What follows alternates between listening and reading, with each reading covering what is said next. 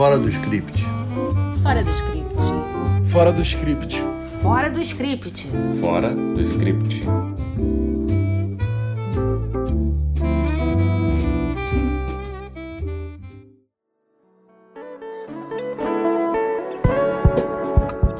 Olá, estamos de volta com o nosso podcast Fora do Script e no episódio deste mês vamos falar sobre duas famílias brasileiras. Em Casa com o Gil, em cartaz na Amazon Prime, e É o Amor, sobre a família de Zezé de Camargo, em cartaz na Netflix. As duas séries são em formato de reality, mas bem diferentes entre si, tanto na proposta quanto na estrutura. Eu sou Denise, advogada e roteirista, apaixonada por direito e por dramaturgia. Eu sou a Letícia, jornalista, roteirista, fã de séries policiais e apaixonada pela família Gil. E eu sou a Renata, jornalista e roteirista, apaixonada pelo audiovisual argentino e europeu. É bem bacana ver essa ideia de doc reality sobre famílias musicais ganhar espaço no Brasil. Eu, por exemplo, já fico logo pensando no da família Veloso, né? Juntando o Caetano, a Betânia, os filhos do Caetano, ou então a, a Baby o Pepeu com a filharada, enfim, tem muitas opções aí, tomara que a moda realmente pegue. Mas, fechando esse parênteses de fã, eu queria destacar que, ao contrário do que muita gente pensa, reality tem roteiro. E vendo essas duas séries, É o Amor e Em Casa com a Família Gil, eu me dei conta que, de uma certa maneira, elas representam dois jeitos de fazer audiovisual. Um muito peculiar no Brasil e o outro que é o jeitão americano, né? O É o Amor, ele é uma série bem padrãozinho, assim, aquela série seguindo os passos de Maqui. Né? Tem gancho, plot twist, protagonista, antagonista e trama, né? Além da trama principal, que eu acho que é o relacionamento do personagem principal, que é o Zezé, com a protagonista, que é a Vanessa, tem a questão do relacionamento da família, né, em geral, e uma subtrama ali, que é da Zilu com a Graziele, a ex-mulher e atual mulher do Zezé. E tem até uma tentativa de você criar ali um antagonista, que é o Luciano, enfim. Tem, tem uma construção ali bem padrão de série. É, inclusive, se vocês repararem, é, o, o, roteiro ele traça a trajetória da Vanessa como uma jornada de heroína, né? Ela bate no fundo do poço e começa a submergir dali. É muito interessante nesse aspecto. Já em Casa com a Família Gil é um documentário típico brasileiro, com uma sequência de pessoas falando para ilustrar essa ou aquela passagem da história. Tudo isso para contar a preparação da turnê da família pela Europa. Está acontecendo agora, em 2022, e que festeja os 80 anos do patriarca. São modos diversos de contar trajetórias tão únicas, não é, Denise?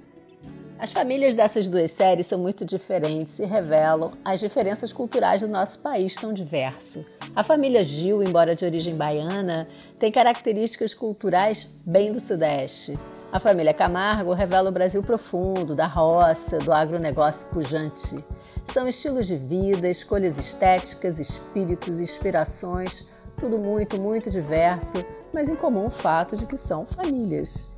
Além disso, a série do Gil parte da celebração de aniversário de Gilberto Gil completando 79 anos e prestes a partir numa turnê familiar pela Europa, Desejo de Bela Gil organizado por Flora.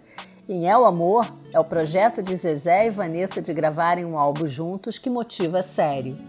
Olha, Denise, eu já queria começar aqui dizendo que eu não curto sertanejo. Mas já que você e a Letícia sugeriram É o Amor como uma das séries, eu fiz o sacrifício para assistir.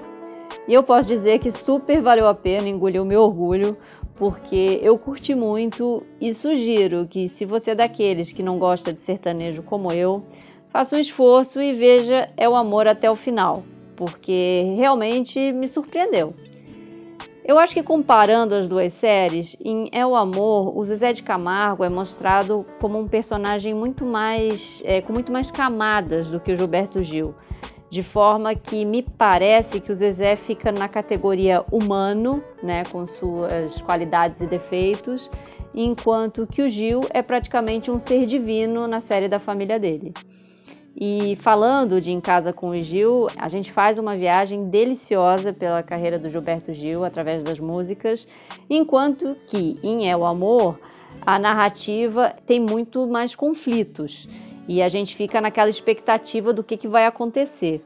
Eu sei que no final eu acabei maratonando as duas séries e fiquei muito feliz de ver o Brasil produzir tão bem esse tipo de série. Até porque, tecnicamente falando, né, Letícia, a produção é impecável. Da série da família Gil, eu não esperava menos do que eu vi. O som, a fotografia, tudo é lindo. Eu acho até que escolheram o figurino dos personagens, por mais que ele seja casual. Tem assim uma coisa clara, branca, né? É muito, muito, muito bacana mesmo. Mas sobre o El Amor, eu tinha um pé atrás, porque no Brasil tem um conceito meio sem pé nem cabeça de que produtos voltados para as classes B e C, e eu acho que esse é o caso do El Amor, eles não precisam ser tão caprichados assim. O povo esquece, né, que como já dizia o Joãozinho 30, quem gosta de pobreza é intelectual, né? Pois bem, então assim, a produção do Doc Reality dos Camargo é caprichadíssima, é grandiosa até. Os drones, a fotografia, o som são maravilhosos. Eles levam convidados, pessoas também de muito renome no meio musical. Tem aquelas cenas lindas na fazenda, que você vê os bois, vê aquela grandiosidade, aquela ostentação, né? É muito legal mesmo. E aqui aplaudindo de pé a Netflix por ter tido todo esse capricho. Eu só acho que faltou um detalhe, digamos, sonoro que sobra no doc reality do Gil, como a Denise vai explicar. É muito legal se sentir com proximidade do Gilberto Gil. Ele transpira música, tá o tempo todo com violão, a família é super, super musical. As cenas das músicas são maravilhosas, a gente lembra assim de sucessos dele que não são tão tocados como outras músicas mais populares. É uma delícia ouvir. Já em É o Amor, Zezé não é mostrado como músico assim o tempo todo.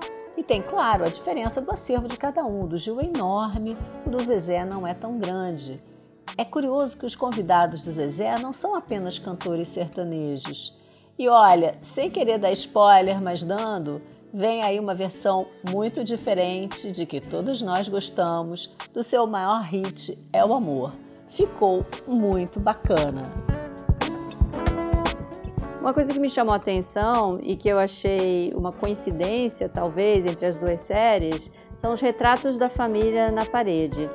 Na série do Gilberto Gil, isso é feito de uma forma muito criativa, com a árvore genealógica da família pendurada. Já em El Amor, são os quadros do Francisco e da Helena, que são os pais do Zezé e de outros integrantes da família Camargo, que ficam eternizados na parede da casa da fazenda eu acho que essa questão das fotos, ela ajuda também a gente a entender como são essas duas famílias, né? A família do Gil é uma família mais plural nesse aspecto. E o Zezé de Camargo, embora já esteja num segundo casamento, é uma família mais tradicional, é, seguindo alguns valores que nos últimos tempos começaram a ser associados a coisas muito ruins no Brasil, né? Enfim, como se. A gente sabe tudo que está acontecendo aí, não vou ficar falando sobre isso. Mas é curioso, assim, aqui eu vou contar uma, uma história pessoal. Por dever de ofício, eu estive algumas vezes com o Gil e uma única vez com o Zezé de Camargo. E foi numa, ah, com o Zezé, eu, eu, estive na campanha do Lula em 2002. Eu estava grávida e fui acompanhar um encontro de artistas com o candidato do PT. Era um evento super lotado. E quando o Zezé percebeu que eu estava grávida, ele levantou e cedeu o lugar dele para mim. Tinha um monte de gente lá. Todo mundo tinha me visto grávida, mas foi justo ele que levantou e me deu o um lugar. Eu achei muito fofinho. A família Gil tem uma adoração por ele. O reverencia o tempo todo. Bem, ele também já está mais idoso, esteve doente, mas o fato é que eles são realmente muito afetivos. A música é um traço comum a todos eles e Flora que me pareceu assim muito mais matriarca do que eu achava que era, tem uma função bonita de amalgamar todo mundo. A família Camargo tem outra dinâmica. Para começar, é menor, não é vasta como o clã do Gil. Além disso, parece ter tido mais conflitos, assim, mais fatos a superar. O que me impressionou foi ver a obsessão da Vanessa Camargo no pai. É uma série mais sobre a relação pai filho do que propriamente sobre a trajetória dele, embora, claro, ela esteja lá. E eu vou pedir licença aqui para ser confessional. Acho que o fato de ter me identificado com a Vanessa Camargo, que tem transtorno do pânico como eu tive, me fez gostar mais dela e a entender melhor. Ela é bem sofrida e ainda anda às voltas com essa doença que deixa marcas em qualquer um. Pois é, Denise. As duas séries têm vários contrastes e um deles é o cenário. É o Amor se passa no calor de Goiás, mas curiosamente, as relações familiares muitas vezes se esfriam ali através de vários conflitos. Já em Casa com Gil se passa na Serra Fluminense, e apesar do clima frio do lado de fora da casa, há calor humano para dar e vender o tempo todo. E não custa lembrar que as imagens da região de Araras, no Rio de Janeiro, são belíssimas eu acho que essas duas séries, eu até já dei uma pincelada sobre isso um pouco antes, elas mostram dois estilos diferentes de família. Os Camargos são uma família das redes sociais, com muita exposição da vida pessoal. É um misto de Instagram e coluna de fofoca, que me lembrou demais as Kardashian. A cena em que Zezé e Graciele vão ao especialista em fertilização é, para mim, o símbolo dessa super necessidade de aparecer a qualquer custo e se você olhar toda a construção da série, ela tem mesmo uma coisa de ostentação. Quando você pensa friamente, é evidente que a casa do Gil também é uma casa de uma família de classe média, de uma família rica, né? Mas a casa do Zezé, ela é luxo e riqueza, né? É outra coisa. Pois bem, é, entre o Gil, você já vê que essa questão da superexposição, da ostentação, não acontece. Tudo é mais discreto, tudo é num tom abaixo. E até acho possível que o espectador se dê conta de que ele tem filhos e netos que a gente nunca ouviu falar. E nesse contexto dessa família menos capa de revista, né? Eu vou destacar duas cenas banais.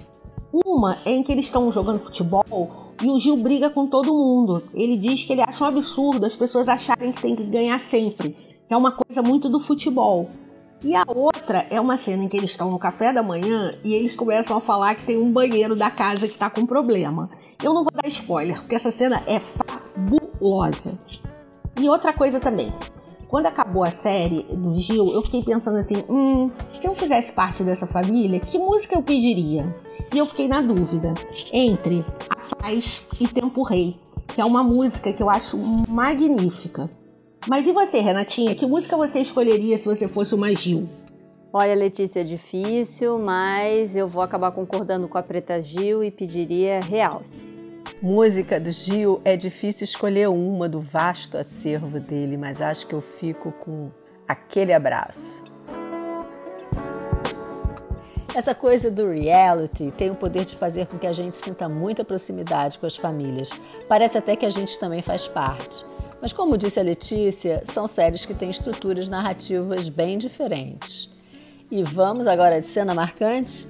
Não foi muito fácil escolher, não é, Renata? Então, Denise, para você ver o que é a ironia do destino, né? A pessoa que não gosta de sertanejo e, no entanto, escolhe a cena marcante da série do cantor sertanejo. E digo mais, eu não só escolhi a cena marcante, como eu selecionei dois momentos que eu achei muito emocionantes porque eu acho que eles meio que se completam para ilustrar essa relação entre pai e filha. Primeiro, em um dos episódios, o Zezé ajuda a Vanessa em uma das crises de choro dela. E depois, a Vanessa já está recuperada, ela canta para o Zezé que ela nunca viu o pai chorar. E aí o Zezé se emociona. Assim, é um momento muito tocante, é um momento muito bonito da série. Eu só não sei se é mais bonito e mais emocionante do que os muitos momentos bonitos e emocionantes da série do Gil, não é, Letícia? Olha, são muitas cenas marcantes na série do Gil, né? Mas eu vou destacar o parabéns super animado do aniversário dele de 79 anos, porque como a série era um planejamento para o aniversário de 80, você tem a sensação de que você tá ali naquela festa de família, que você tá acompanhando tudo aquilo. A gente, de uma certa maneira, acompanha o Gilberto Gil desde que nasceu, né? E você já viu muita coisa da vida dele até esse momento da festa de aniversário. E o aniversário é o que move essa série. Um ano antes eles tiveram a sacada de começar a pensar na festa de 80. Então acho que essa cena é muito legal e merece ser vista com muito carinho. Bem, esse foi mais um episódio do nosso podcast Fora do Script, que aguarda sua contribuição em qualquer valor no site padrim.com, com o link aqui na descrição do episódio. Mês que vem vamos falar sobre uma série que tem gerado polêmica entre os profissionais do audiovisual. Irma Vep em cartaz no HBO, dica de nossa amiga diretora de cinema e TV Malu de Martino. Até breve, pessoal! Fora do Script Fora do script. Fora do script. Fora do script. Fora do script.